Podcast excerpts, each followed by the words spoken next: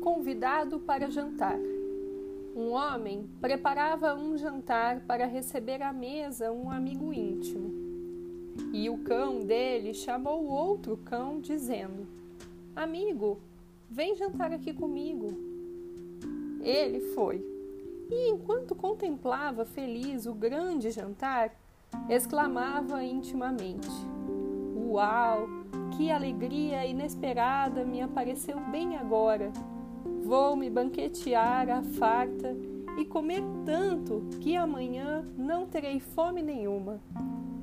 O cão dizia isso para si e, ao mesmo tempo, abanava o rabo, confiante no amigo. Mas o cozinheiro, quando viu aquele rabo se movimentando para lá e para cá, agarrou o cão pelas patas e, num átimo, o arremessou para fora pela janela. Após o baque, ele foi embora, ganhando muito.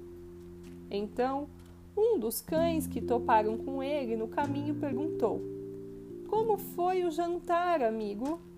Ele respondeu: Exagerei na bebida e fiquei tão bêbado que nem mesmo sei por onde foi que eu saí.